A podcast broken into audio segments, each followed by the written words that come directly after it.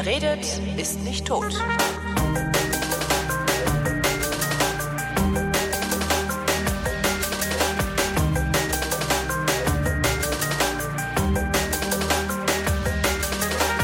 Ich bin Holger Klein und diesmal rede ich mit Julian Glatzer, der ist Mitglied der Atlas-Kollaboration am CERN. Hallo Julian.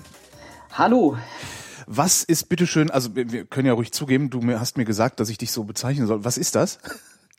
Also warum, ähm, warum heißt, hat das so, so einen schwülstigen Namen? Das, das Atlas-Experiment ist eben eines der, der großen Experimente am CERN. Und der Name steht für eine, ist, ist die Abkürzung für ein ellenlanges Wort. Um genau zu sein, ist es das Toroidal LHC Apparatus. Aber ähm, das benutzt natürlich kein Mensch und jeder benutzt nur die Abkürzung. Und man hat sich eben vermutlich eine nette Abkürzung gesucht. Und Kollaboration heißt es, weil es, äh, weil ihr alle nicht vom CERN seid, sondern euch nur am CERN trefft? Ähm, die Kollab eine Kollaboration ist es insofern, dass es eben ein Zusammenschluss ist von ganz vielen Wissenschaftlern, die eben teilweise vom CERN bezahlt sind, aber zu großen Teilen eben auch nicht. Was forscht ihr denn da eigentlich? Ähm, das ist natürlich jetzt eine, eine, Frage, die sehr weit geht, aber im Prinzip. Ja, wir haben Zeit. Aber im Prinzip ähm, haben wir verschiedene Fragestellungen. Also ich meine, ich kann ja mal so ein bisschen anfangen, was wir, was wir eigentlich tatsächlich machen. Also ja, was, tatsächlich, was für ein Wissenschaftler bist du denn eigentlich? Habe ich noch gar nicht gefragt. Ich bin Doktorand im Moment. Nee, aber ich, was für ein Fach? Ach so, Physiker bin Physiker. ich. Physiker. Sind das alles genau. Physiker, die da arbeiten? Ähm, der größte Teil sind Physiker und ansonsten noch einige Ingenieure, die eben gebaut haben, die ja, Detektor gebaut haben und das Ganze in Betrieb halten, aber hauptsächlich Physiker. Mhm. Und ja, genau, im Prinzip, was wir, was wir so rein praktisch machen, ist, wir, wir, also nicht unser Experiment selbst, aber CERN betreibt den LHC, der eben Protonen zur Kollision bringt und in diesen Protonenkollisionen kann man eben, eben neue Physik untersuchen. Und das Atlas-Experiment hat dann eben an dem Ort, wo die Kollision stattfindet, eben einen großen Detektor gebaut, also quasi wie eine, wie eine große Kamera und nimmt dann eben diese Kollision beziehungsweise die, die Überbleibsel dieser Kollision auf und schaut dort, dort nach, nach neuer Physik. Und ja, im Prinzip so, so die wichtigsten Fragestellungen an, an neuer Physik, nach denen wir schauen, ist natürlich das, das Higgs-Boson, was so die Frage ist, was, was denn eigentlich Masse ist. Und das ist so das bekannteste, würde ich sagen, haben vermutlich schon einige Leute mitbekommen, eben auch das, das Seminar vor, vor wenigen Wochen jetzt. Aber es sind dann auch ganz andere Fragestellungen. Also zum Beispiel, es gibt ja verschiedene Kräfte auf dieser Welt und ob man diese Kräfte vereinigen können. Dann gibt es dunkle Materie und unter anderem gibt es ein Experiment, das Antimaterie und genauer untersucht und, und einige Sachen noch. Ähm, was hätten wir davon, was hätten wir davon, diese Kräfte zu vereinigen? Also hätten wir da unmittelbar was davon oder ist das nur geil, weil es interessant ist, weil wir es dann wissen? Ja, es was man davon hat, ist immer schwer zu sagen. Ich weiß, das ist ja, ist ja Grundlagenforschung, ne? Genau. Aber vielleicht, vielleicht fällt da ja dann, wenn wir alle Kräfte vereinigen, eine, eine so tolle neue Erkenntnis bei raus, dass wir ja. auf einmal unser Energieproblem gelöst haben. also, ähm, ich, ich glaube, ich sollte kurz mal ganz kurz er erklären, was damit überhaupt gemeint ist. Also im Prinzip sehen wir, wenn wir die Kräfte anschauen, sehen wir, wenn wir zu in Anführungszeichen hohen Energie gehen, dass die Kräfte eigentlich alle gleich stark werden. Und das passt fast genau, aber wenn man ganz genau hinschaut, passt das nicht perfekt.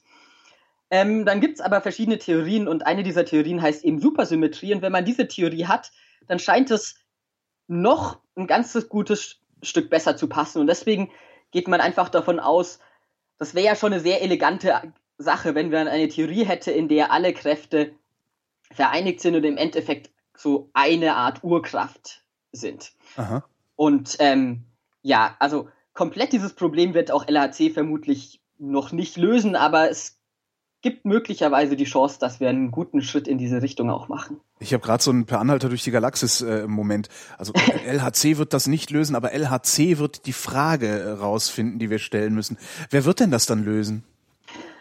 Ähm, ich glaube, das ist jetzt doch so eine Frage, die einfach so tiefgehend wird, dass das jetzt einfach nicht ernsthaft zu beantworten ist im Moment, wer das lösen wird. Aber es ist eine der Möglichkeiten, wo wir Hinweise darauf finden könnten. Verstehe. Also im Zweifelsfall wird es dann ein noch größerer Beschleuniger. Genau, oder im Zweifel müssen auch erst die Theoretiker nachlegen und erst eine, eine Theorie erstellen, in der das Ganze so ein bisschen genauer erklärt wird. Ah, das ist, das ist schon noch so ein bisschen Zukunftsmusik. Da sind wir nicht ganz so nah dran wie bei der, bei der Entdeckung des Higgs. Alles klar. Du sagtest gerade, ihr forscht auch an Antimaterie. Das ist ja so für so Deppen wie mich, ist das ja immer voll cool, so, oh, Antimaterie. Ähm, gibt's das eigentlich wirklich oder ist das auch nur sowas wie dunkle Energie, die ja auch nicht wirklich dunkel ist? Also Antimaterie gibt's mit Sicherheit. Also Antimaterie gibt's auch quasi in der industriellen Anwendung mittlerweile schon. Ich meine, es, es gibt ja den Beta-Zerfall, das heißt, ein, eine Art des Beta-Zerfalls führt zu einem Positron, was eben ein Antielektron ist. Und Antimaterie wird auch mittlerweile ähm, relativ in, in großen Mengen mit Sicherheit nicht, aber es wird schon hergestellt und so, das ist eher eine Standardmethode, sowas herzustellen. Aber ist das nicht furchtbar gefährlich? Antimaterie war doch immer das, wo dann hinterher Superman kommen musste und äh, alles wieder zusammenflicken. Ja, ich habe das Gefühl, du hast Illuminati gesehen. Kann das sein? Ähm, nee, ich habe das gelesen damals und war sehr, sehr amüsiert. Aber das ist so, aber Antimaterie ist ja eigentlich irgendwie, das, das lernt man ja, glaube ich, das ist das erste physikalische Metawissen, das man als Kind so kriegt. Wenn da Antimaterie hinkommt, dann löst sich das auf und alles ist weg und so. Genau, so ganz falsch ist das ja nicht. Das, das Ganze ist aber einfach aus dem Grund nicht gefährlich, weil üblicherweise erstellt man Antimaterie so im Bereich von ein Proton oder mehreren tausend Protonen oder ich weiß gar nicht genau, was jetzt üblicherweise so die Menge ist, was man erstellen kann. Aber in einer Menge, dass die, dass die Energie nicht mal ausreicht, eine Glühbirne für eine Minute leuchten zu lassen. Ah, verstehe. Ähm, wenn du Illuminati schon ansprichst, äh, ist das realistisch beschrieben, was sie da äh, beschrieben haben? Also, dass dann irgendwie irgendwer mal in der Lage ist, so viel Antimaterie herzustellen und auch so stabil zu halten, dass er die irgendwo hin lagern kann?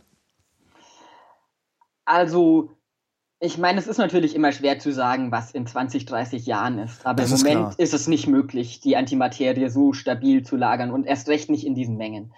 Also ich würde sagen, der, der Film ist an sich wissenschaftlich gar nicht so schlecht gemacht und ähm, die Sachen sind schon, schon ich glaube, was bei Dan Brown oft habe ich den Eindruck, dass die Sachen schon an sich nicht komplett erfunden sind, aber so, so wie man, wie er dann alles zusammenzieht, passt dann eben doch. Ja, so geht halt Literatur. Also, eine, also genau. so geht halt Literatur. Das ist ja, das haben ja nur ein paar Verschwörungstheoretiker und die Kirche haben das als als Fachbuch äh, missverstanden. Das, natürlich ist das ein Roman. Also was gilt ist übrigens klar. für die für die Verschwörungstheorien, die er da zur äh, zur Hilfe nimmt, um seine Geschichten zu erzählen, gilt übrigens dasselbe. Die sind alle sehr sehr schön recherchiert, aber er dreht's immer noch einen Tick weiter. Ja genauso sieht es eben auch aus bei den, bei den wissenschaftlichen Anteilen. Es ist ihm ja auch überhaupt nicht vorzuwerfen, das ist ja ein Roman, das ist ja vollkommen in Ordnung.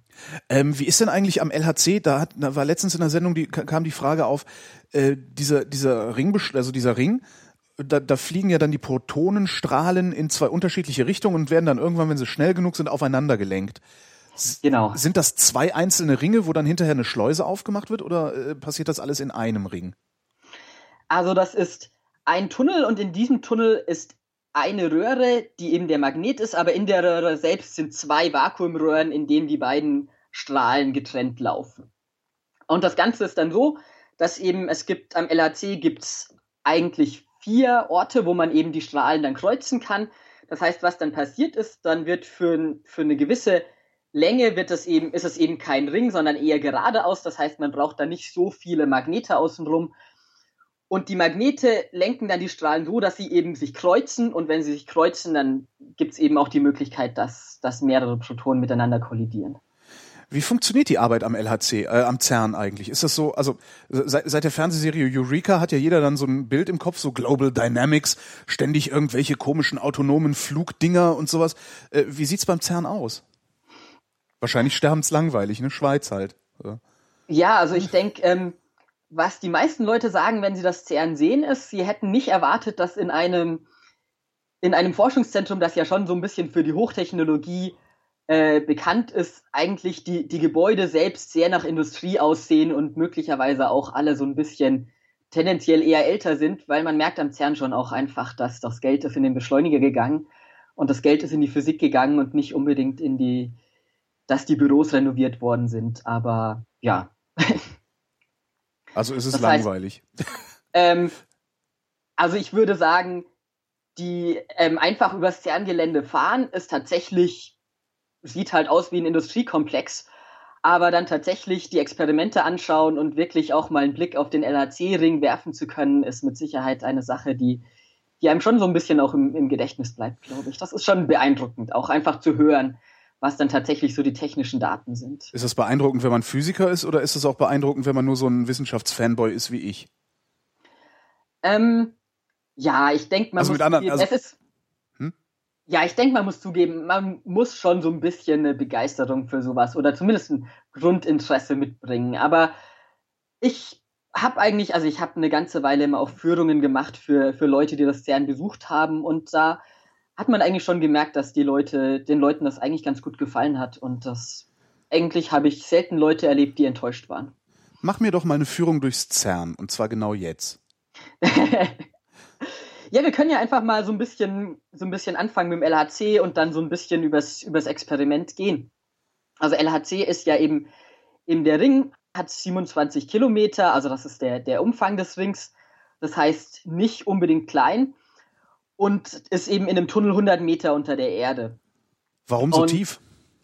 Genau, es hat im Prinzip einen Grund, der relativ langweilig ist. Wenn man einen 27 Kilometer Tunnel über der Erde baut, muss man relativ viel Land kaufen und das ist nicht unbedingt billig. Ja. Das ist der erste Grund. Der zweite Grund ist, ähm, man ist ein bisschen weniger von den, von den Umwelteinflüssen abhängig. Und der dritte Grund ist auch, dass man eben das Ganze erzeugt auch ein bisschen Radioaktivität, die jetzt nicht ähm, schlimm ist oder sowas, aber es ist so, dass man das schon so ein bisschen abschirmen muss. Und wenn man es natürlich 100 Meter unter der Erde macht, ist das natürlich vollkommen unproblematisch.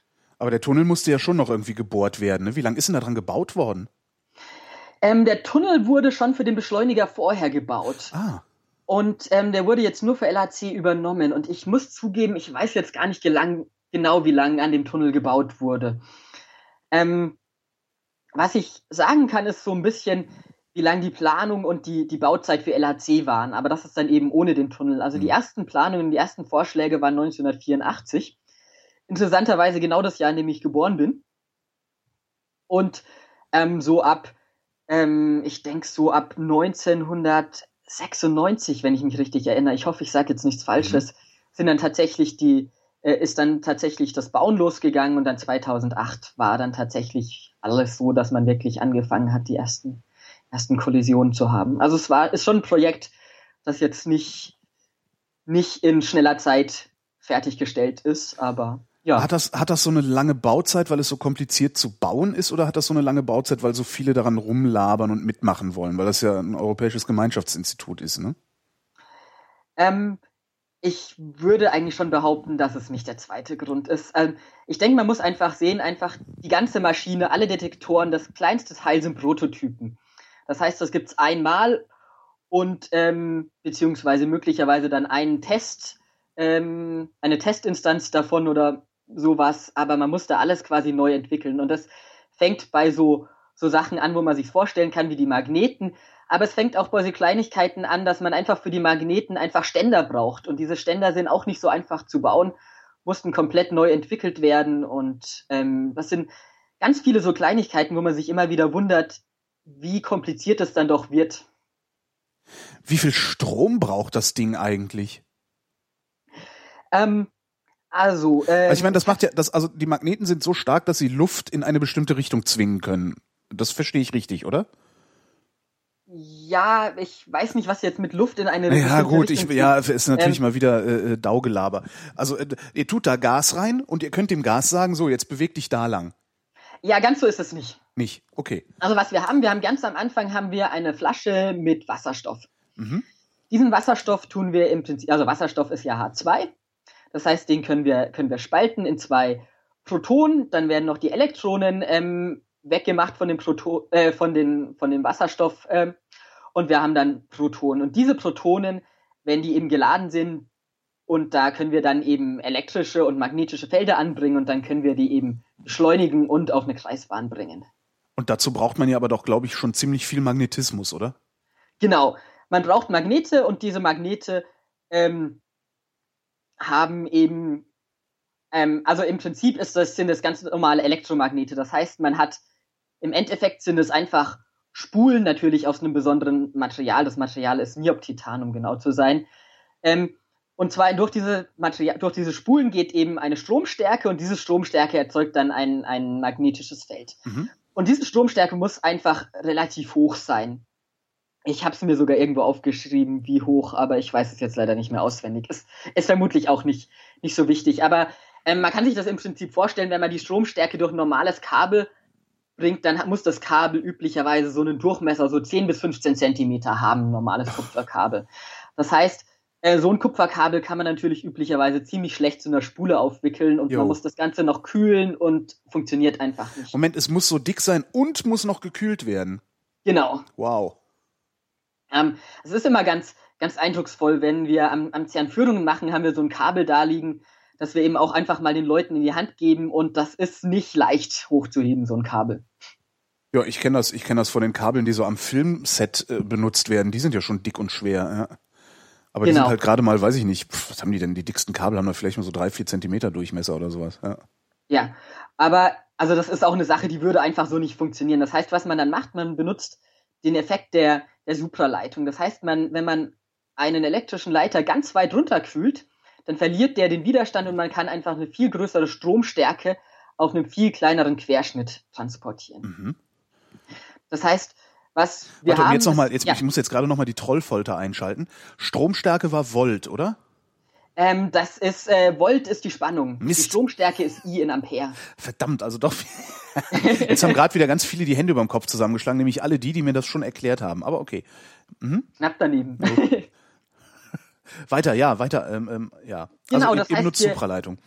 Wir, wir kühlen das runter. Normalerweise kühlt man solche Sachen runter mit flüssigem Stickstoff. Aber mit flüssigem Stickstoff kommen wir nur, äh, kommen wir einfach nicht so weit herunter auf solche Temperaturen, dass wir eben die Supraleitung bekommen, die wir hier benötigen. Das heißt, wir, bräuch, wir benötigen flüssiges Helium und wir bekommen dann auf ungefähr 1,9 Kelvin, also das sind ungefähr minus 270 Grad Celsius, auf das wir runterkühlen müssen. Gibt es eigentlich irgendeinen Ort, der so kalt ist, irgendwo im Universum? Also es gibt in der Natur gibt es, also im, im, im Weltraum, oh, jetzt, jetzt bringst du mich in Verlegenheit, was Ach. die kosmische Untergrundstrahlung ist. Ähm, sowas sollte ich eigentlich wissen. Äh, Im Weltraum denke ich schon, dass du auf solche Temperaturen kommst. Und ähm, du kommst natürlich in diversen Physiklaboren auf solche Temperaturen. Das ist klar. Ähm, ich dachte jetzt nur irgendwie in der Natur, dass man da mal hinfährt und guckt oder so. Genau. Aber das, die, also das, das Schwierige ist natürlich auch auf 27 Kilometern auf solche Temperaturen zu kommen. Aha. Das und, heißt, das, das, ähm, das ist also durchgehend so kalt und nicht nur pro einzelnen Magneten. Ach so, nee, du willst ja das Kabel, das die Magneten versorgt, runterkühlen. Genau, man will das Kabel ja. runterkühlen, aber um das Kabel runterzukühlen, kühlt man dann im Endeffekt einfach den kompletten Magneten mit runter. Damit der nicht äh, Temperatur ableitet. Ähm, genau, das ist, äh, das ist einer der Gründe und der andere ist im Endeffekt, der Magnet besteht ja quasi nur aus Kabel und dann noch aus quasi aus, aus Metall, ähm, beziehungsweise ich glaube, das ist Eisen. Ich bin mir gar nicht, doch es sollte Eisen sein. Was einfach den Grund hat, man muss das Ganze relativ stabil bauen. Das, weil wenn man so ein Magnetfeld anschaltet, dann hat das natürlich einen Einfluss auf alle, auf alle ähm, magnetischen Strukturen oder auf alle Eisenstrukturen und dass sich das nicht zusammenbiegt und unter dem eigenen magnetischen Feld hm. zusammenbricht, muss man das eben relativ stabil auch bauen. Das leuchtet sogar mir ein. Und dann habt ihr das jetzt, dann habt ihr das alles runtergekühlt. So. Genau. Hat übrigens äh, mehrere Monate gebraucht, das komplett runterzukühlen. Das ist, ist auch eine der Sachen, die, die wirklich zu den LHC-Verzögerungen ge, geführt hat, dass man eben das Ganze auftauen musste, um daran zu arbeiten und dann wieder runterkühlen. Und ähm, das dauert eben sehr lang. Warum dauert das so lang? Ähm, weil, weil es so, so extrem kalt ist? Also, also ich kann mir das gar nicht vorstellen, dass es, dass es mehrere Monate dauert, irgendwie was kalt zu kriegen. Das ist eben einfach. Ich meine, man muss einfach sehen, das sind 27 Kilometer und dann ungefähr vom, vom Durchmesser sind die Magneten, ähm, jetzt lass mich nicht lügen, ungefähr 40, 50 Zentimeter. Und das ist einfach auch eine ganze Menge Volumen, was man runterkühlen muss. Mhm. Und ähm, man kann es natürlich auch nicht auf einmal runterkühlen, weil das man muss das natürlich relativ langsam runterkühlen, ja, klar, sonst hast du so ein, alles kaputt geht. Sonst hast du so einen umgekehrten Mikrowellenherdeffekt, dass es zuerst in der Mitte heiß wird. Nee, genau. andersrum, ja, das ja von nee, wird ja gar nicht erst in der Mitte heiß, aber ja, doch, beim Ei, jetzt habe ich's. Also Ei in der Mikrowelle äh, platzt ja dann auch irgendwann, wenn es zu ja. schnell geht. Also genau, das ist. Zumindest ist das das Bild, was ich gerade im Kopf habe. Auch äh, jetzt schlagen wieder die ganzen Hörer. Äh, das, das ist eigentlich zusammen. genau das richtige Bild. Das ist nämlich genau eine der, der Sachen, die wirklich auch mit am gefährlichsten, und wenn ich jetzt am gefährlichsten mein, sage, dann meine ich am gefährlichsten für die Maschine, dass die Maschine kaputt geht. Also Aha. es geht jetzt nicht darum, dass irgendwelche Menschen äh, gefährdet werden könnten oder sowas. Eben, dass diese Supraleitung verloren geht und dass dann alles mit einem Mal auftaut und dass dann eben dieses flüssige Helium in gasförmiges Helium geht und dann eben viel mehr Volumen hat und dann quasi so eine Art Explosion entsteht. Die nirgendwo hin kann, weil das Ding 100 Meter unter der Erde ist. Genau so sieht's aus. Und die dann eben auch einiges kaputt machen kann, dieser, dieser Magnete. Ähm, kann der LHC überhaupt irgendwie dem Menschen gefährlich werden? Da gab es ja dann damals irgendwie diese, diese Schwachmaten, die meinten, der würde jetzt ein schwarzes Loch erzeugen und da würde dann alles drin verschlungen werden. Was ich persönlich ja extrem cool gefunden hätte. Aber äh, ja, kann, kann das Ding überhaupt irgendwas Gefährliches produzieren? Also, ähm, wenn man jetzt tatsächlich mal so von der Physik ausgeht, ich denke, das geht ja die Frage, also es gab ja da so Sachen wie schwarze Löcher oder Strangelets oder sowas. Strange was? Strangelets gab es auch verschiedene Leute, die behauptet haben, dass LHC das, das möglicherweise erzeugen kann. Also ich denke, es ist relativ klar, dass LHC keine schwarzen Löcher und keine Strangelets ähm, erzeugen kann. Also die Sache ist die, dass ich denke, man kann schon sagen, dass CERN das sehr ernst genommen hat und wirklich auch eine Kommission eingesetzt hat, obwohl sie selbst vorher nicht so richtig dran geglaubt haben und mit wirklich Leuten, die wirklich Ahnung haben und wo auch so ein Doktorand wie ich zu denen schon so ein bisschen hochschaut, die es untersucht haben und einfach zu dem Schluss gekommen sind, da kann ich sein. Einer der, der einleuchtendsten Punkte ist der, wir werden im Prinzip die ganze Zeit von kosmischer Strahlung bombardiert. Das heißt von Protonen oder anderen Teilchen, die einfach viel höhere Energien haben als LHC schon. Und unsere Erde gibt es noch, die kosmischen Teilchen haben keine schwarzen Löcher erzeugt, die eben stabil sind und unsere Erde aufgesaugt haben oder sowas oder auch keine Strangelets oder was auch immer man sich vorstellen kann. Und das ist so, denke ich, der einleuchtendste Punkt, weshalb, ähm, weshalb LHC nicht gefährlich werden kann für Menschen. Ähm, äh, was, was bitte sind Strangelets? Also Strangelets, ähm, ich muss zugeben, ich kenne Strangelets auch tatsächlich eher so aus der Verschwörungstheorien-Szene. Ah, okay. Und was das sein soll, es gibt verschiedene Quarks und unsere normale Materie ist üblicherweise aus Up- and Down-Quarks ausgebaut, aufgebaut und dann eben noch ein Elektron. Und was das sein soll, ist Materie, die dann eben auch ein, nicht aus Up- und Down-Quarks nur besteht, sondern auch aus Strange-Quarks, was eben eine andere, so ein bisschen exotischere Art der Quarks ist. Aha. Und das ich glaube, die Idee davon ist, dass dann eben, wenn mal ein Element entsteht, wo eben so ein Strange Quark drin ist, dass sich das dann irgendwie automatisch weiterentwickelt und zu einer so Art Kettenreaktion führt. Aber ich, also ich bin da auch nicht der große Experte, aber ich glaube, so alles, was ich gehört habe, ist das auch theoretisch nicht besonders unterfüttert. Und das sind, ich glaube, das Problem mit diesen ganzen, mit diesen ganzen Theorien wie gefährlich LHC doch sein kann, ist doch, ist einfach, dass Leute kommen, ja, natürlich ist die Physik nicht so, aber man könnte sich doch vorstellen, dass es so wäre und das wäre so und das wäre so und dann wäre das doch so. Willkürliche Physik, ja. Genau, dass man mhm. einfach dann, dann Sachen als gegeben annimmt, die so einfach überhaupt nicht passen oder auch einfach Teile von der Relativitätstheorie ignoriert, die man einfach so nicht ignorieren kann, weil sonst die Relativitätstheorie an sich einfach inkonsistent sind oder ähnliche Sachen. Mhm. Aber selbst wenn man der Theorie überhaupt nicht glaubt, dann denke ich, sollte man einfach dem Experiment glauben und das Experiment sind eben, ist eben die kosmische Strahlung, die schon viel höhere Energien hatte und da ist nichts passiert und es gibt eigentlich keinen guten Grund anzunehmen, dass die Kollisionen bei LHC anders sein sollten als die bei der kosmischen Strahlen. Der einzige Unterschied ist, wir bauen halt einen großen Detektor außenrum und können sie, die Kollision viel, viel besser untersuchen. Wie detektiert ihr? Ähm, ja, im Prinzip ähm, gibt es ganz, ganz viele Techniken. Also wir haben, haben äh, verschiedene Techniken. Das fängt an, so in der Mitte so ein bisschen so die, die zerstörungsfreien Techniken, das sind die sogenannten Spurkammern, was so ein bisschen ähnlich ist wie, wie eine Digitalkamera, kann man sich sogar vorstellen. Man hat ganz am Anfang hat das Atlas-Experiment so einen sogenannten Pixel-Detektor. Das heißt, das ist so ein bisschen wie der Pixel- ähm, Chip von der, von der Digitalkamera, dass man eben kleine Pixel hat und man kann sehen, ob ein geladenes Teilchen eben durch diese Pixel gegangen ist. Das heißt, es ist ein Halbleiter und wenn geladenes Teilchen die, durch diesen Halbleiter geht, dann induziert es in diesen Halbleiter eben Ladung und die können wir dann in ein elektrisches Signal umwandeln. Aha.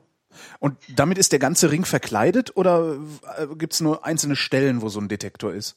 Es gibt nur einzelne Stellen. Also es gibt äh, zwei Stellen, an denen sind die, die großen, man sagt immer so die Detektoren, die, die für den Großteil der Physik geeignet sind. Und dann gibt es nochmal zwei andere Stellen, so ein bisschen mit Detektoren, die für genauere Aufgaben gemacht sind. Also es gibt einen Detektor, der heißt LHCb, der untersucht eben so den Unterschied zwischen Materie und Antimaterie. Und dann gibt es noch einen Detektor, der heißt Alice, ähm, der untersucht das sogenannte Quark-Gluon-Plasma, was so ein bisschen so ein neuer Zustand der Materie ist. Also so ein bisschen wie festflüssig gasförmig, dass es dann eben noch einen weiteren Zustand gibt. Was? Dritter, viert, vierter Aggregatzustand? Genau. Ähm, wie geht das denn? Hab, den, ähm, es ist jetzt natürlich alles so ein bisschen anschaulich gesprochen und ähm, ich habe so ein bisschen Angst manchmal, dass mir nachher irgendwelche Physiker, die zuhören, sagen, ja, es ist vielleicht doch ein bisschen zu anschaulich. Aber im Prinzip. Die sollen mal, die sollen mal froh sein, dass es überhaupt so Physiker wie dich gibt, die in der Lage sind, darüber zu reden, was da passiert. So. Ich genau, hab, das ist nämlich meine Kritik ist nämlich nicht an Wissenschaft, sondern an Wissenschaftskommunikation. Darum bin ich immer froh, wenn es Leute gibt, die versuchen es anschaulich zu machen und dabei vielleicht 20, 30 Prozent ähm, der der der Gesamtschau einfach auslassen, weil um äh, solche Zusammenhänge einigermaßen zu begreifen, darf so jemand wie ich gar nicht 100 Prozent wissen und, und verstehen, weil sonst verlierst du total den Überblick. Das muss immer alles schön so populärwissenschaftlich bleiben. Das müssen die Deutschen noch lernen, glaube ich. Ja, genau. Also auf alle Fälle dieses, dieses Quark. Gluonplasma, eben Quarks und Gluonen sind eben Elementarteilchen, also im Prinzip die Teilchen, die, die das Proton, aus denen das Proton aus, aufgebaut ist. Und was das so ein bisschen das Besondere daran ist, es gibt das sogenannte Confinement. Dieses Confinement sagt, wenn man versuchen würde, das Proton auseinanderzureißen und eben diese Quarks einzeln sich anzuschauen, was dann passiert ist, dann muss man irgendwann so viel Energie reinstecken, dass man eben noch mehr Teilchen ähm, erstellt und dann hat man im Prinzip einfach zwei Teilchen, nicht zwei Protonen, aber zwei Teilchen, die dann so ähnlich sind wie ein Proton. Mhm. Und ähm, was das heißt, auf, also auf, auf, auf gut Deutsch heißt es im, einfach, im Endeffekt einfach, man kann eben Quarks und Gluonen nicht frei beobachten, wie man eben ein Proton oder ein Elektron ungebunden beobachten kann. Und eben dieses Quark-Gluon-Plasma ist dann ein Zustand, wo man quasi diese Quarks und Gluonen quasi frei beobachten kann. Also so ein bisschen anschaulich, so ein bisschen in Anführungszeichen, so ein bisschen wie ein Festkörper aus Protonen und Elektronen hat man dann eben wie so ein Plasma aus, aus Quarks und Gluonen. Das, das, ist jetzt ein bisschen zu weit gegangen. Ja, also der Festkörpervergleich ist jetzt nicht exakt, aber. Das ja. ist aber, das ist aber wahrscheinlich auch nicht auf meine Newtonsche Welt hochskalierbar, ne? Also ich bleibe bei genau. meinen drei Aggregatzuständen. Mit, mit Sicherheit okay. ist das erstmal nicht so, so zu, wahrzunehmen als, als normaler Mensch ohne Hilfsmittel von solchen Detektoren oder sowas. Genau. Ich habe den Faden längst verloren. Du musst sagen, wo es weitergeht ähm, bei unserem Ja, dann kann ich einfach, ähm, genau, dann kann ich einfach sagen, also wir hatten ja dann bei, bei den anderen Experimenten hatten wir als erstes quasi diese, diese Detektoren, die so ein bisschen ähnlich wie eine Kamera sind, wo man geladene Teilchen sehen kann. Das heißt, es gibt aber nicht nur geladene Teilchen, und, sondern es gibt auch ungeladene Teilchen. Das heißt, hinten dran gibt es dann die sogenannten Kalorimeter. Und Kalorimeter sind im Prinzip ähm, Bauteile, die die Energie messen. Und die Energie misst mal so ein bisschen anschaulich gesprochen einfach so. Also die einfachste Art, einen Kalorimeter zu bauen, wäre, man nimmt, man weist äh, mein Teilchen nach, dann macht man eine Eisenplatte, dann weist man es wieder nach, dann wieder eine Eisenplatte, dann weist man es wieder nach und wenn man weiß, es ist fünf Eisenplatten weit gekommen, dann hatte das mehr Energie, als wenn es nur drei Eisenplatten gegangen ist. Mhm. Ist natürlich bei Atlas ein bisschen komplizierter, aber so von der, von der Idee her ist, geht es ungefähr so in die Richtung. Und dann hat man ganz außen nochmal einen, einen Detektor, das ist der sogenannte Myrendetektor. Und das ist eben für bestimmte Teilchen, die Myren, die so ein bisschen ähnliche Teilchen sind ähm, wie die Elektronen, bloß ungefähr 200 mal schwerer. Und die passieren eben die Kalorimeter und werden auch nicht von denen aufgehalten. Und wenn man dann ganz außen diese Myonen nochmal nachweisen kann, dann ähm, weiß man eben, ja, also wenn man dort noch Teilchen nachweisen kann, dann weiß man eben, dass das, dass das Myonen sind. Und was macht man mit und, denen? Nix, da weiß man, die sind da. Genau, also im okay. Prinzip, was man ja im Endeffekt haben möchte, man möchte ja sowas haben, wie man möchte ein Higgs-Boson nachweisen oder sowas. Aha. Und ein Higgs-Boson kann unser Detektor einfach direkt nicht nachweisen. Das, ein Higgs-Boson zerfällt einfach sehr, sehr schnell und zerfällt in andere Teilchen. Ein Higgs-Boson kann in verschiedene Teilchen zerfallen, zum Beispiel entweder in zwei Photonen oder zwei Z-Bosonen oder zwei W-Bosonen oder ich persönlich arbeite an zwei Taus. Und das sind eben alles verschiedene Teilchen, die es so gibt. Und äh, manche dieser Teilchen, wie zum Beispiel zwei Photonen, kann dann unser zwei Photonen kann dann unser Kalorimeter selbst nachweisen. Aber wenn zum Beispiel das Higgs-Boson in zwei Z-Bosonen nachweist, dann müssen wir warten, bis die Z-Bosonen zerfallen und erst die Zerfallsprodukte der Z-Bosonen können wir dann wieder nachweisen. Und die Zerfallsprodukte der Z-Bosonen sind dann zum Beispiel Elektronen oder Myonen oder eben auch, auch Quarks oder sowas. Und was man dann eben macht, ist, man versucht sehr genau die Energie und den Impuls und die Richtung dieser Quarks oder die, der, Entschuldigung, der, der Zerfallsprodukte zu messen, um dann eben auf die, die Energie und die, die genauen Eigenschaften dieses Higgs-Bosons ähm, schließen zu können. Also eine implizite Messung gleichsam. Genau, genau. Und das ist aber auch eine Sache, wie die Teilchenphysik eigentlich jetzt schon seit den, seit vielen Jahren arbeitet, dass man einfach die Teilchen, die im Moment so im Fokus, die gesucht wurden, aber auch schon in den 70er Jahren, einfach nur über die Zerfallsprodukte nachweisen konnte. Das macht, das macht euch dann auch so anfällig für Kritik, ne? Weil man kann ja stets, ähm, stets sagen, nee, ihr habt, äh, ihr habt nicht richtig gemessen. Ja, also nur weil ihr ausschließt, nur weil ihr alles andere ausschließt, heißt es ja noch lange nicht, dass das eine tatsächlich eingeschlossen ist. Ne? Gut, ich meine, ähm, ich denke, wir sind jetzt auf, auf zwei Ebenen. Also ich denke, die eine Ebene ist, da, ähm, dass wir können viele Sachen einfach nur mit Instrumenten nach wahrnehmen. Ich meine, das fängt schon bei der relativ einfachen Sachen an, wo man ein Mikroskop braucht, wenn man normale Wissenschaft macht. Auch, nicht, auch das kann der Mensch nicht mehr mit dem eigenen Auge wahrnehmen. Und der, der grundlegende Unterschied, ob wir einfach ein sehr großes Mikroskop brauchen, wie unseren Detektor, oder ein kleines Mikroskop, ist den grundlegenden Unterschied sehe ich jetzt einfach nicht, außer dass es einfach viel komplizierter geworden ist. Mhm. Ähm, die zweite Ebene habe ich jetzt ehrlich gesagt gerade schon vergessen, worauf ich raus äh, wollte. na, ist, na, du, hast, du, hast ja das Problem, also ähm, es gibt ja immer mal wieder so Wissenschaftsleugner, ne, die, die dann irgendwie ihre eigene Physik, äh, die meistens dann auch irgendwie Reichsdeutsch ist oder sowas äh, aufmachen wollen. Und von denen kommt ja immer wieder dieses, naja, ihr könnt es ja gar nicht nachweisen. Ah, so, und, genau. Und ihr weist halt, ihr weist ja auch nicht unmittelbar nach, sondern was ihr ja im Prinzip macht, ist, ihr guckt und sagt so, ich habe jetzt zehn Dinger, neun davon sind es nicht, also muss es das zehnte sein. Und das ist natürlich äh, nicht sonderlich fehlertolerant. Ne?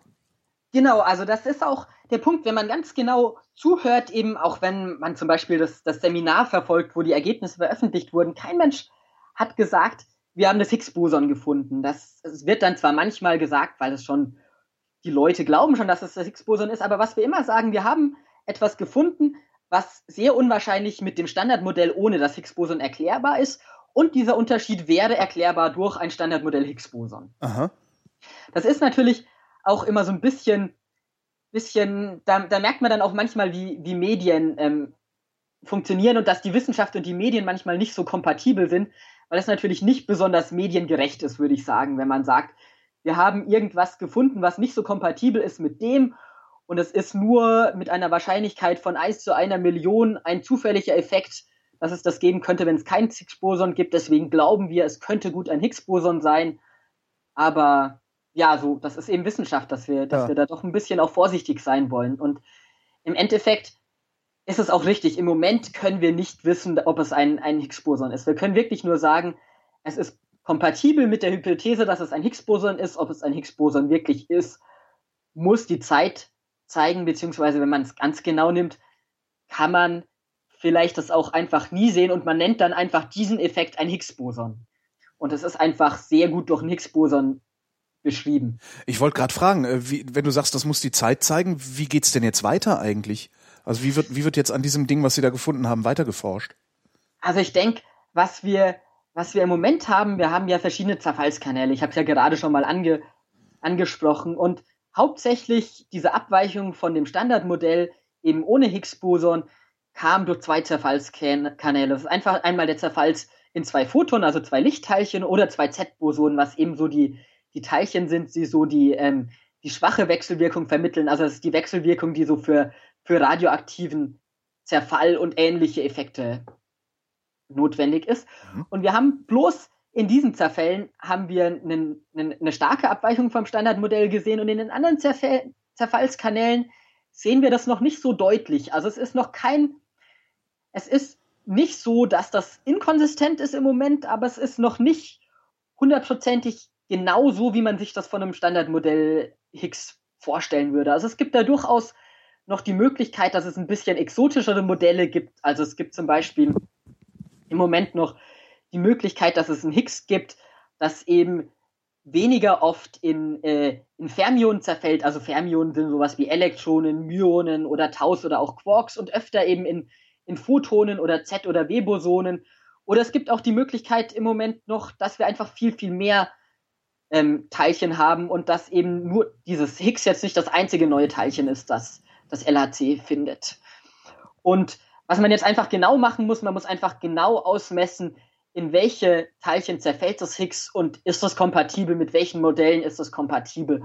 Aber da haben wir im Moment einfach noch nicht genug Daten genommen. Und ähm, um das wirklich endgültig zu sagen. Und ähm, wenn wir Pech haben, wird es auch tatsächlich noch eine ganze Weile dauern, weil das einfach eine sehr, sehr eine Physik ist, wo man wirklich sehr viel Präzision braucht. Und das ist jetzt nicht so die Physik, die man mit dem Holzhammer betreiben kann. Das sind einfach sehr, sehr genaue Messungen. Mhm. Ihr messt also jetzt einfach weiter, bis, bis, bis ihr so sicher sein könnt, dass ihr irgendeinen anderen Job machen gehen könnt, oder wie stelle ich mir das dann vor? Also ähm, die Hoffnung oder die, die Hoffnung, ich bin mir relativ sicher, dass es so ist. Wir müssen jetzt einfach mal messen, was das genau für ein Higgs ist. Ist das wirklich so ein Higgs, wie wir uns vorstellen? Und wenn wir das haben, dann können wir das Higgs genau ausmessen, können wir noch genauer die Masse messen, können wir genau die Kopplungen messen, können wir schauen, ob aus diesen Kopplungen dann ein bisschen genauer die Massen von anderen Teilchen vielleicht erklärt werden. Oder vielleicht haben wir wirklich Glück und wir finden noch viel mehr Teilchen und dann ist natürlich die, die um mal in Anführungszeichen zu, zu sprechen, die Hölle los und dann gibt es natürlich mehr als genug Arbeit zu tun. Ich bin mir aber auch sicher, wenn, wir, wenn sich jetzt herausstellt, das ist ein Standardmodell Higgs und relativ genauso, wie wir es erwartet haben, dann sind wir mit Sicherheit nicht arbeitslos innerhalb der, der nächsten zehn Jahre. Wie sieht denn eure Arbeit eigentlich konkret aus? Weil du sagtest eben, ich zum Beispiel arbeite an zwei Tau. Äh, das ist ja jetzt nicht so, also wenn, wenn sich jemand wie ich Arbeit vorstellt, äh, auch an einer Maschine oder an Daten, dann ist das ja irgendwie so jemand, der sitzt da und nimmt was auseinander oder befragt Leute. Das macht ihr ja alle nicht. Also ihr befragt ja dann eher Energiezustände oder sowas in der Richtung. aber aber wie, wie arbeitest du da konkret dran? Also ganz oft ist es so, dass die, dass die meisten Personen in der Kollaboration haben zwei Jobs quasi. Der eine Job ist so ein bisschen was am Detektor tatsächlich mit der Hardware zu arbeiten. Also ich habe mich da zum Beispiel um diese Spurenkammern gekümmert und habe geschaut, dass äh, das elektronische Rauschen okay ist und solche Sachen. Oder auch zum Beispiel, dass man Schichten macht im, im Kontrollraum des Detektors. Sowas muss auch gemacht werden. Das macht, das macht ihr, das macht ihr Wissenschaftler, das machen nicht die Ingenieure. Hätte ich jetzt auch nicht gedacht. Also die, die Schichten machen wir Wissenschaftler und ähm, also wir haben natürlich schon auch Ingenieure dabei, aber es sind auch sehr viele Wissenschaftler und es gibt dann eben auch einfach Leute, auch relativ viele Physiker, die schon in die Richtung gehen eines Ingenieurs und Arbeit, die Arbeit machen eines, eines Ingenieurs mhm. durchaus.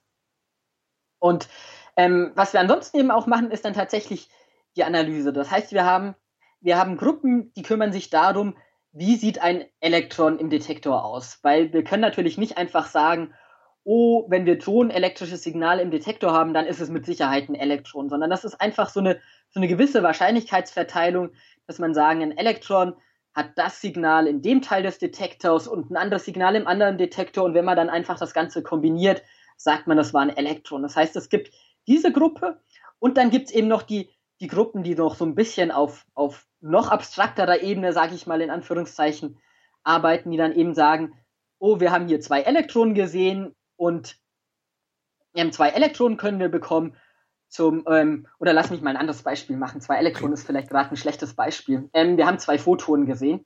Mhm. Die können entweder aus zwei, aus einem Higgs kommen, aber es gibt auch ganz andere Prozesse, aus denen erwarten wir auch zwei Photonen. Und was man dann eben machen muss, man muss einfach Verteilungen anschauen und muss ähm, anhand verschiedener Variablen, das dann eben ist zum Beispiel, in welche Richtung gehen sie oder was ist der Winkelunterschied zwischen den zwei Photonen oder ähnliche Variablen, muss man eben schauen, beim bei einem Higgs-Zerfall ist es so und bei einem Untergrund, bei anderen Prozessen, die eben kein Higgs sind, ist es ein bisschen anders. Und wir versuchen uns anhand dieser Variablen dann eben, eben auszuwählen, Ereignisse, die eben sehr nach Higgs aussehen und wenig nach Untergrund. Und am Ende sagen wir dann einfach, okay, äh, ja, wir, wir warten, wir erwarten irgendwie ähm, sechs Ereignisse, wenn wir nur Untergrund hätten und wenn wir einen Higgs hätten, erwarten wir nochmal sechs Ereignisse. Und wir sehen zwölf Ereignisse, dann ist es vermutlich eher nicht nur Untergrund. Was fällt denn eigentlich aus dem LHC raus, was du dann weiterverarbeitest? Sind das einfach Zahlenkolonnen? Das heißt, dein Arbeitsplatz ist ein Computer? Mein Arbeitsplatz ist ein Computer, genau. Also aus LHC fallen heraus als erstes einmal Zahlenkolonnen. Also im Prinzip ähm, haben diese, diese Spurendetektoren, wo wir Teilchen sagen, erstmal nicht viel mehr, außer hier war ein Teilchen oder hier war kein Teilchen. Beziehungsweise die Kalorimeter sagen dann eben, ja, es ist dieses Kalorimeter hat noch was gesehen und dann haben wir manchmal auch noch Informationen, wie viel wir gesehen haben, aber im Prinzip ist das alles. Und diese Information, die dort rausfällt, ist erstmal wahnsinnig viel Information. Und wir haben ähm, bei LHC haben wir ungefähr 40 Millionen Kollisionen pro Sekunde. Mhm. Ähm, zumindest wenn er, wenn er so, live, so läuft für das, was er spezifiziert wurde. Und wir können einfach gar nicht mal die ganze Menge an, ähm, an äh, Daten rausschreiben, dass wir eben 40 Millionen pro Sekunde diese Daten rausschreiben. Das heißt, was wir rausschreiben können, sind ungefähr so 300, 400 Ereignisse pro Sekunde. Und diese Ereignisse haben alle so ungefähr, ja, das, was wir rausschreiben, sind so ungefähr so im Bereich von wenigen Megabyte. Aber das ist, ist trotzdem nicht so einfach. Man muss natürlich immer noch 40 Millionen Mal pro Sekunde einen größeren Teil des Detektors auslesen und das ist, ist nicht unbedingt eine einfache Aufgabe. Wenn du sagst, ihr könnt diese 40 Millionen Ereignisse gar nicht komplett ausschreiben, ähm, heißt das, dass es sein kann, dass sich in den nicht ausgeschriebenen Ereignissen noch Dinge verstecken, die ihr dann gar nicht seht? Theoretisch kann es sein. Also wir haben ein Bauteil im Detektor, der nennt sich Trigger. Und dieser Trigger ist, hat mehrere Stufen. Das ist auf der untersten Ebene ist das einfach, äh, sind es einfach Hardware-Bauteile. Und was dieser Trigger eben entscheidet, ist das interessante Physik oder ist das nicht interessante Physik? Und wenn dieser Trigger falsch gebaut wäre und wenn wir einfach die, die neue Physik komplett anders wäre, als wir das erwarten, wir diese Physik nicht triggern würden, dann hätten wir tatsächlich auch keine Chance, das jemals wieder herzustellen. Das Gute ist aber, die neue Physik, fast alle Modelle der neuen Physik sind dadurch gekennzeichnet, dass wir sehr viel Energie in den Kalorimetern haben, in unserem Detektor. Und ähm, was wir eben machen, wir versuchen unseren Trigger oder wir versuchen immer solche Trigger zu haben, die einfach auf viel Energie triggern und die Ereignisse behalten, die viel Energie haben. Und wir sind uns schon relativ sicher, dass wir den Großteil, wenn es nicht extrem exotisch ist, ähm, der neuen Physik auch wirklich sehen sollten damit. Aber es ist, ist, ist eine sehr wichtige Aufgabe, solche, solche Trigger zu, ähm, zu bauen und eben auch genau einzustellen, weil da kann man tatsächlich sehr viel falsch machen, wenn man das falsch macht. Baut ihr das denn noch weiter aus, dass ihr mehr Ereignisse auslesen könnt in Zukunft? Oder ist es das jetzt?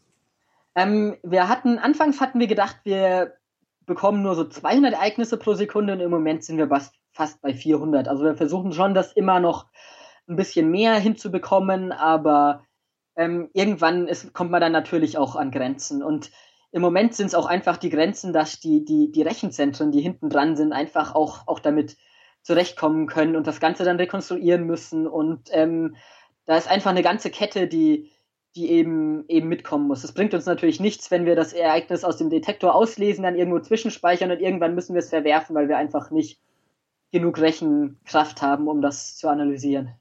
Ähm, wie viele Sekunden dauert denn eigentlich so, so einmal einschalten? Also wenn du sagst 400 äh, Ereignisse pro Sekunde, wie viele Sekunden äh, spuckt das Ding dann aus? Ähm, du meinst, wie lange das läuft, der, der, der LHC, wenn wir einmal Protonen in den, in den Strahl bekommen haben, oder? Naja, wenn das Experiment losgeht, also jetzt, äh, ja. dass, dass ihr die erstmal beschleunigen müsst und so, das ist ja nicht das Experiment, ne? Das äh, Experiment genau. ist ja erst die Kollision. Genau. Also das Beschleunigen selbst dauert so ungefähr 20 Minuten und dann ähm, die Kollisionen finden statt.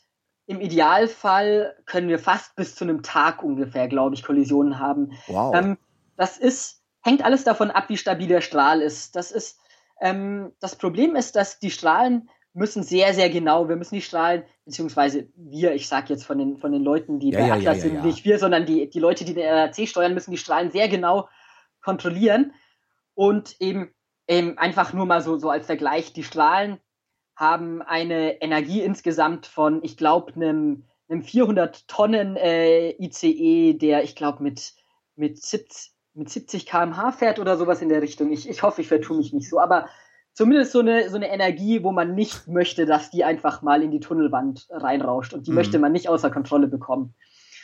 Und was dann eben passiert ist meistens, wenn wir, wenn wir halt vor diesen 24 Stunden abbrechen, ist, dass eben dieser Strahl so ein bisschen in die Richtung geht, dass er nicht mehr kontrollierbar wird und dann sagt man einfach lieber, okay, jetzt wird der Strahl entsorgt und ähm, kontrolliert entsorgt, bevor irgendwas passiert und die, und die Maschine dann noch kaputt geht. Wenn ihr also äh, 400 Ereignisse pro Sekunde auslesen könnt und so ein, so ein Experiment einen Tag dauert, dann habt ihr hinterher 34 Millionen Ereignisse, die ihr verarbeiten müsst. Irgendwie. Ich habe gerade nicht mitgerechnet, aber ähm, Ich du hab hast jetzt 60 bestimmt richtig gerechnet, Ich ja. glaube, ich, ich glaube, was habe ich denn jetzt gemacht? Ich glaube, ich habe 60 mal 60 mal, nee, warte mal, ihr habt viel mehr. Warte mal, das sind ja 60 mal 60. Äh, wo sind wir denn jetzt? 60, es sind auf alle Fälle viele. es sind jede Menge, ja genau. Also ich, ich, ich habe mit ja 60 mal 60 mal 24 habe ich gerechnet.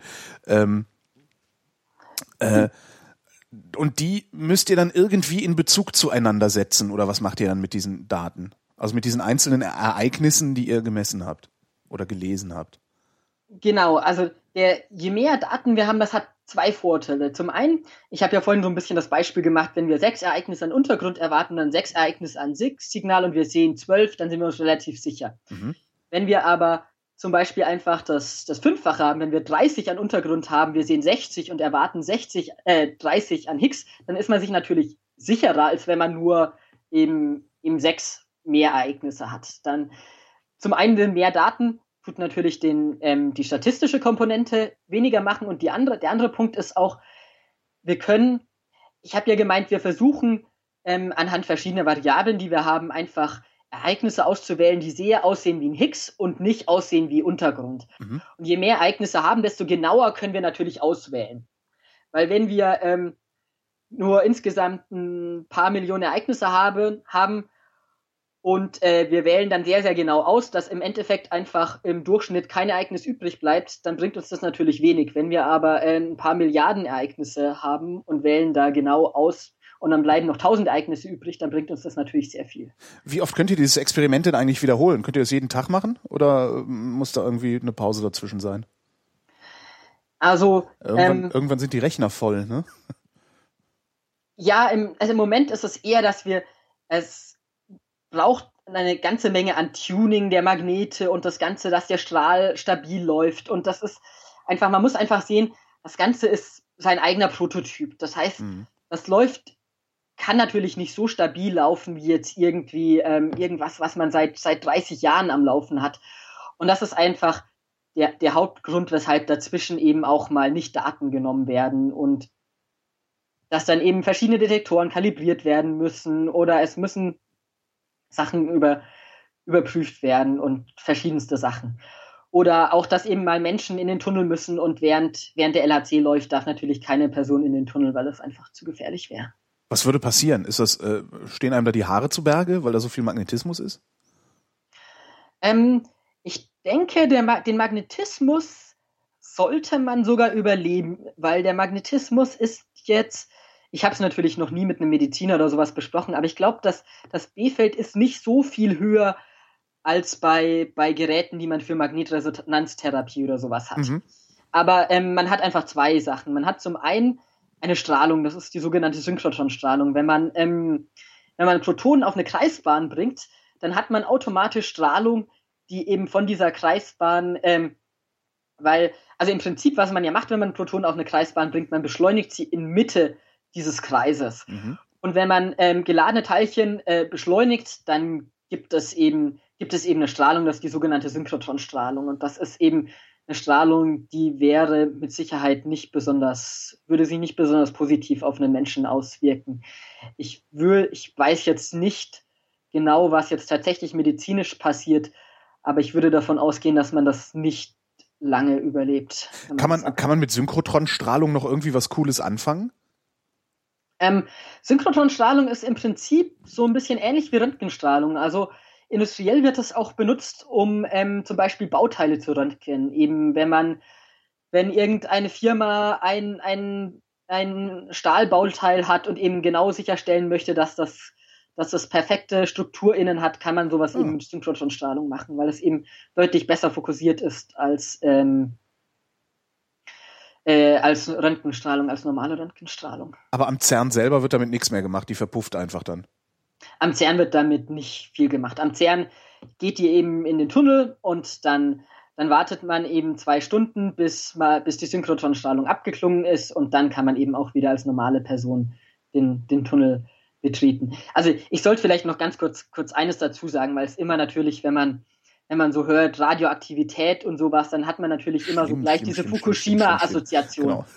Also, was hier natürlich ganz klar ist, das ist keine Kettenreaktion, das ist keine radioaktive Kettenreaktion hier. Mhm. Also es kann was, es kann unmöglich irgendwas passieren wie in Fukushima. Also dort ist natürlich radioaktive Strahlung, die ist auch dort, aber es kann keine radioaktive Kettenreaktion geben und es kann erst recht nicht irgendeine, äh, irgendwelche Sachen passieren, wie eben in, in Fukushima oder in Tschernobyl, wenn wir den Strom ausschalten, dann ist der Strom aus und dann passiert auch nicht viel mehr. Im Wo schlimmsten Fall geht unser Strahl in die Erde rein, aber auch 100 Meter unter der Erde machen wir unsere eigene Maschine kaputt, aber viel mehr wird dort nicht passieren. Also es ist natürlich schlimm genug, wir haben viel genug Geld reingesteckt, aber es gibt keine Gefahr für Menschen oder sowas. Wo kriegt ihr den Strom eigentlich her, den ihr da verbraucht? Das ist ja, glaube ich, nicht wenig, oder? Genau, also ähm, LHC verbraucht glaube ich, 120 Megawatt und CERN insgesamt, glaube ich, nochmal das Doppelte. Und ähm, ja, wenn man am CERN ist, sieht man auch ganz gut relativ große Stromleitungen. Der Strom kommt, ähm, glaube ich, hauptsächlich aus Frankreich. Also ganz normal aus dem Netz. Ganz normal aus dem Strom. Aber ich dachte, ihr also hättet irgendwie euer eigenes cooles, was weiß ich, Fusionskraftwerk in einer geheimen Anlage unter der Erde oder irgendwie sowas. Ja, schade. Nee, CERN, das ist ja auch gar nicht die Expertise, die, die CERN hat, mhm. Kraftwerke zu betreiben oder auch, auch, auch wenn es das Kernforschungszentrum ist, CERN hat relativ wenig mit Kernspaltung oder Kernfusion oder erst recht mit Atomkraftwerken hat es eigentlich überhaupt nichts zu tun und von daher lassen wir das lieber die Leute machen, die Ahnung davon haben. Ist der Job, den du machst, ist das ein aufregender Job oder ist das eher so ein Routine-Langeweile-Ding, was dann irgendwie alle paar Jahre mal, wenn irgendwie so ein, so ein vermutlich Higgs-Boson gefunden wird, äh, den erst die Aufregung macht? Ich denke, hat zwei Seiten. Also der Job war mit Sicherheit aufregend, ähm, als das Seminar war und als jetzt tatsächlich diese, diese Abweichungen vom Standardmodell gefunden wurden. Und auch so normal, man, man geht, das geht natürlich immer so ein bisschen unter in der täglichen Arbeit, weil es ist natürlich wie in jedem Job die tägliche Arbeit wird dann natürlich auch tendenziell irgendwann mal langweilig, weil sonst wäre es nicht die tägliche Arbeit, wenn man es nicht täglich machen würde. Und die tägliche Arbeit ist natürlich einfach Computerarbeit. Aber man vergisst dabei einfach auch manchmal ganz gern und was ich auch immer wieder gemerkt habe, wenn ich Führungen gemacht habe, dass das doch ein Ort ist, der schon auf eine Art und Weise was, was Besonderes ist. Also ich, ich habe manchmal ein bisschen Angst, ich möchte irgendwie nicht, nicht nicht eingebildet oder was klingen, aber es ist, Auch kannst du ist ja doch irgendwie ein, ein, Arbeitsplatz, den jetzt irgendwie nicht, nicht, nicht jeder hat oder sowas. Genau. So, sowas vergisst man manchmal ganz gern so während der täglichen Arbeit. Ich finde, da kann man sich auch ruhig was drauf einbilden, aus welchen Gründen auch immer. Solange man andere deswegen nicht scheiße findet, ist das doch super. Wie bist du da überhaupt dahin gekommen? Also, weil du ja sagst ja, das ist ja ein Arbeitsplatz, den kriegt nicht jeder.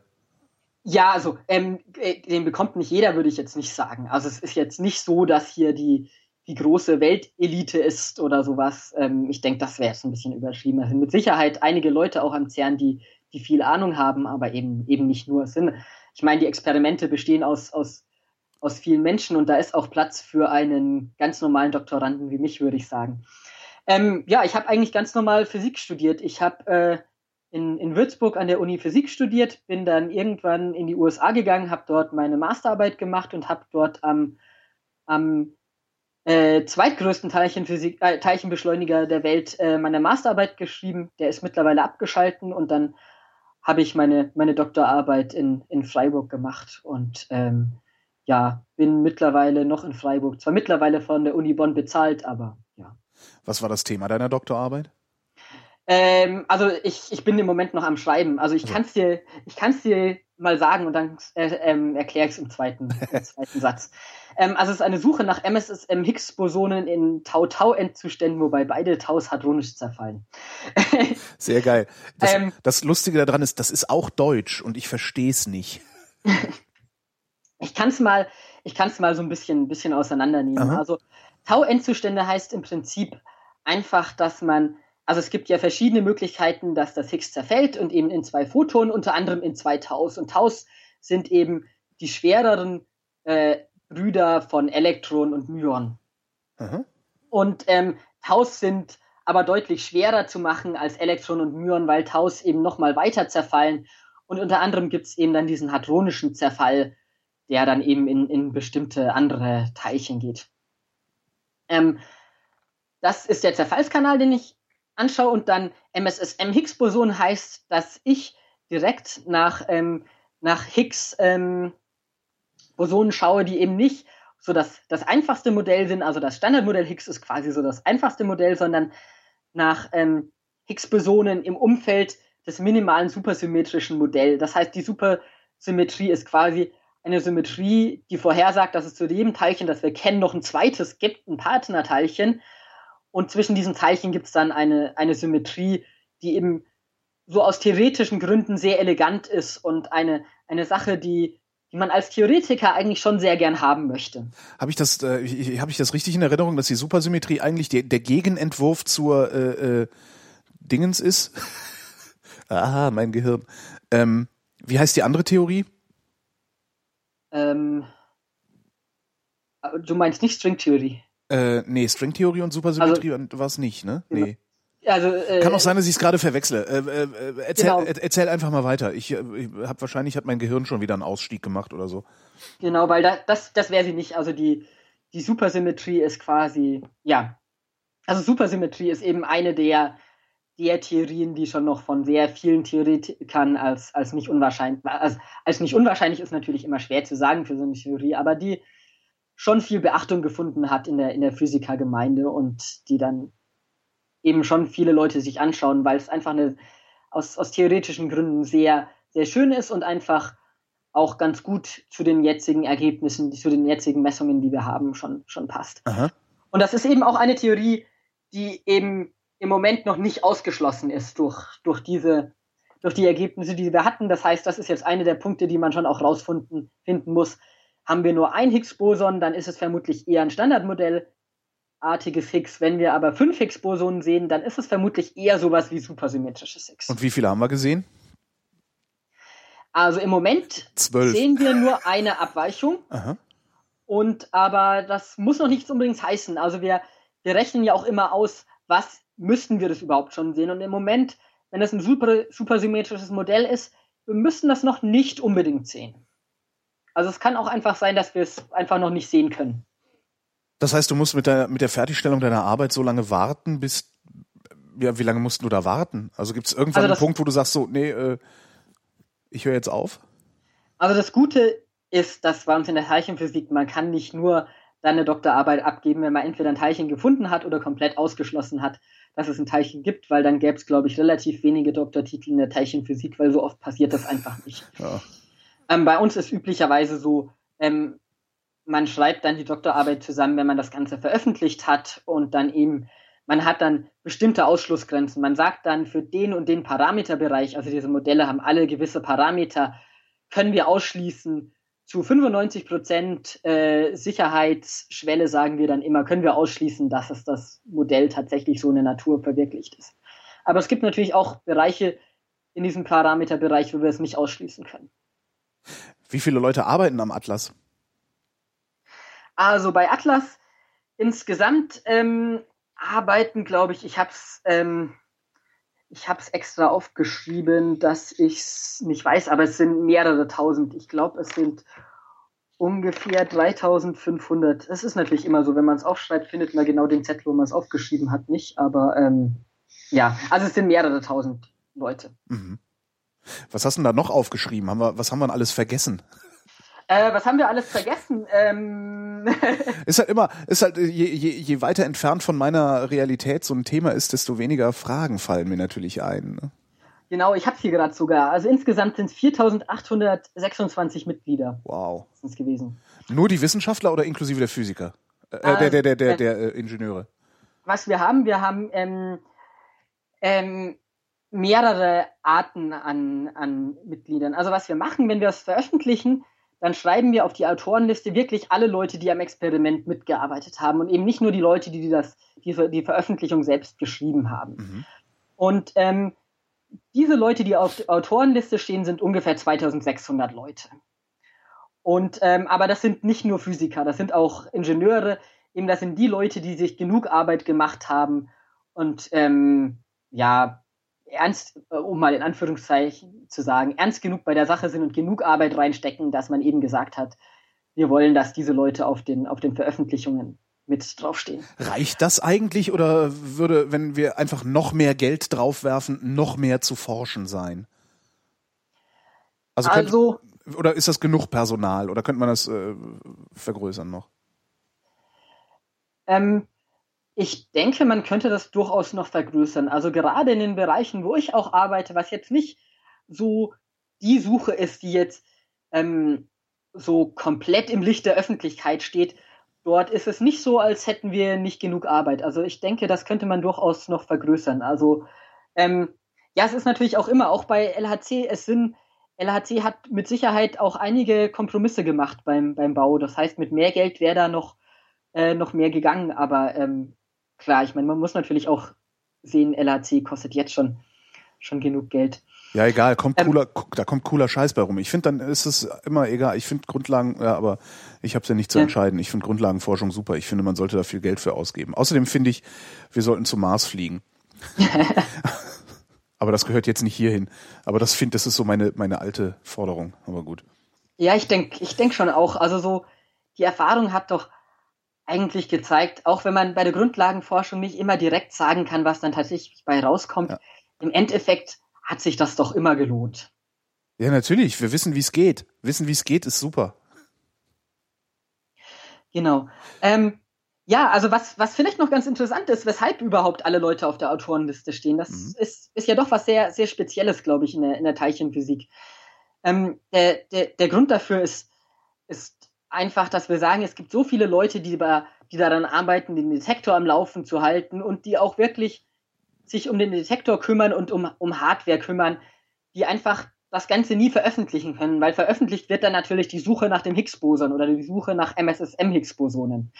Und wir wollen natürlich auch, dass diese Leute Veröffentlichungen haben und deswegen sagt man eben, man tut dann lieber alle Leute ähm, auf die Veröffentlichungen äh, schreiben und das führt dann halt zu, zu so lustigen Effekten, dass unsere Autorenliste nachher 30 Seiten lang ist. Ja. das macht, das macht dann auch gleich die Pressemappe dicker.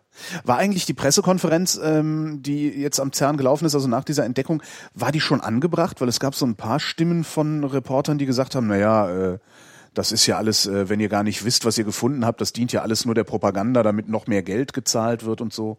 Hätte man da noch warten müssen? Ähm, ich also meiner Meinung nach war die Pressekonferenz mit Sicherheit angebracht. Ähm, man kann diskutieren, ob man vielleicht noch ein, zwei Monate warten, also warten hätte sollen oder nicht. Aber ich, ich denke, es ist, das ist nicht, nicht der entscheidende Punkt, ob man einen Monat oder zwei Monate hätte warten können. Also der, der entscheidende Punkt ist, dass wir, es gibt in der, in der, in der Physik gibt es quasi so diesen, diesen Goldstandard. Und dieser Goldstandard heißt 5 Sigma. 5 Sigma heißt auf, auf Deutsch, wir schauen, ähm, ob das Ganze nur mit dem Standardmodell ohne Higgs-Boson verträglich ist. Und wenn wir Abweichungen sehen, dann schauen wir, wie wahrscheinlich ist es, dass diese Abweichungen einfach durch Zufall entstehen. Mhm. Und bei 5 Sigma spricht man üblicherweise von einer, einer ähm, also auf, auf Englisch sagen wir immer von einer Observation, also von der Beobachtung des, des Higgs-Bosons. Und das ist eben so die Wahrscheinlichkeit ungefähr 1 zu ähm, einer Million, wenn ich das jetzt, glaube ich, richtig im, im, im Kopf habe. Und ich denke, eins zu einer Million ist schon eine Wahrscheinlichkeit, wo man von ausgehen kann, dass das nicht innerhalb von zwei Wochen wieder weggeht und wir innerhalb von zwei Wochen ähm, dann ankommen, ja, tut uns alles leid, ähm, war eigentlich gar nicht so, wir haben uns vertan und haben uns da irgendwie, war doch nur Zufall. Mhm. Ich denke, das ist schon so eine, so eine Schwelle, wo man, wo man sagen kann, das ist, das ist gerechtfertigt. Ähm, der Punkt ist auch wirklich, also es gab ja schon mehrere solcher Pressekonferenzen und ich denke, ähm, das war jetzt tatsächlich so die erste Pressekonferenz, wo ich auch persönlich gesagt habe, ich bin überzeugt, dass da ist was, was nicht einfach wieder weggeht, was nicht einfach ein Messfehler ist oder was nicht einfach so passieren kann. Bei der letzten, bei der letzten Pressekonferenz, die schon mal vor, ähm, wann war sie denn? Vor einem Jahr oder sowas grob, mhm. glaube ich, war. Da hatten wir so Wahrscheinlichkeiten in der Größenordnung, wo ich gesagt habe, ja, ist interessant, aber so ganz überzeugt bin ich noch nicht. Mhm. Und aber, aber mittlerweile, denke ich, ist sich auch schon die, die, so ein bisschen die, die Gemeinschaft der, der Teilchenphysiker ist sich schon sicher, dass das mit Sicherheit sehr interessant ist. Und da warst du jetzt dabei. Und äh, wenn du dann deine Doktorarbeit fertig hast, dann bist du ja wahrscheinlich nicht mehr dabei. Was machst du denn dann? Das ist das ist, überhaupt noch, ist das überhaupt noch zu übertreffen? Ähm, ja, ach, ich, also ich, ich bin gerade so am überlegen, ob ich tatsächlich nach der Doktorarbeit in, in der Teilchenphysik bleiben soll oder ob ich, ob ich die Teilchenphysik äh, verlassen soll und eben mir einen, einen, einen Beruf in der, in der Wirtschaft suchen soll. Aber es ist, ist eben immer so, so eine Frage, weil das, in der Wissenschaft ist es halt wie in so vielen Berufen, die die Leute zur Not auch bei schlechter Bezahlung machen würden, dann wird halt in der Regel auch schlecht bezahlt. Ja. Beziehungsweise die Bedingungen sind nicht unbedingt ideal und ähm, ja, so ist es halt. Und ich denke, man muss sich eben schon nach der Doktorarbeit auch sicher sein, ob man die Chance hat, in der Wissenschaft auch, auch tatsächlich so ein bisschen, bisschen dabei zu bleiben und dort auch irgendwann einen, einen guten Job zu bekommen oder ob man auf Dauer irgendwie mit zwei Jahresverträgen rumhängt und einfach nie irgendwie ein bisschen, bisschen Land zieht und auch alle zwei Jahre dann am besten den Wohnort komplett wechseln. Aber welche Verwendung hat denn die Wirtschaft für einen Teilchenphysiker? Geheime Strahlenwaffen. ähm, die meisten Teilchenphysiker werden eingestellt in, in, bei Firmen, die irgendwelche Daten verarbeiten. Also mhm. oft ähm, irgendwelche Firmen, oft irgendwie auch Versicherungen oder Banken, die sagen, wir möchten einfach Leute, die sich mit Statistik auskennen, die ähm, sich mit großen Datenmengen zurechtfinden und einfach wissen, wie man sowas angeht und auch, auch möglicherweise sich ganz, ganz gut mit Computern auskennen. Das ist so die, so die Hauptverwendung. Oder auch, ähm, auch Firmen, die sich so ein bisschen mit, ja, einfach mathematische Statistik in, in den meisten Fällen. Ah, das ist doch auch keine Option, ey. Erst Higgs-Boson finden und danach irgendwo im Rechenzentrum von der Versicherung vergammeln? Ja, ich weiß, also ich, ich denke jetzt nicht direkt Rechenzentrum und Computer warten, okay. aber sondern eher so, so ähm, ja, Risikoabschätzung habe ich von, von Leuten mitbekommen bei Versicherungen oder solche, solche Jobs. Ja. Ja, dann bin ich mal gespannt, wo wir dich dann in Zukunft antreffen werden. Julian Glatzer, ich danke für das Gespräch. Ja, gerne doch. Ähm, freut mich, dass ich ein bisschen erzählen durfte. Und ich bin Holger Klein und danke euch für die Aufmerksamkeit.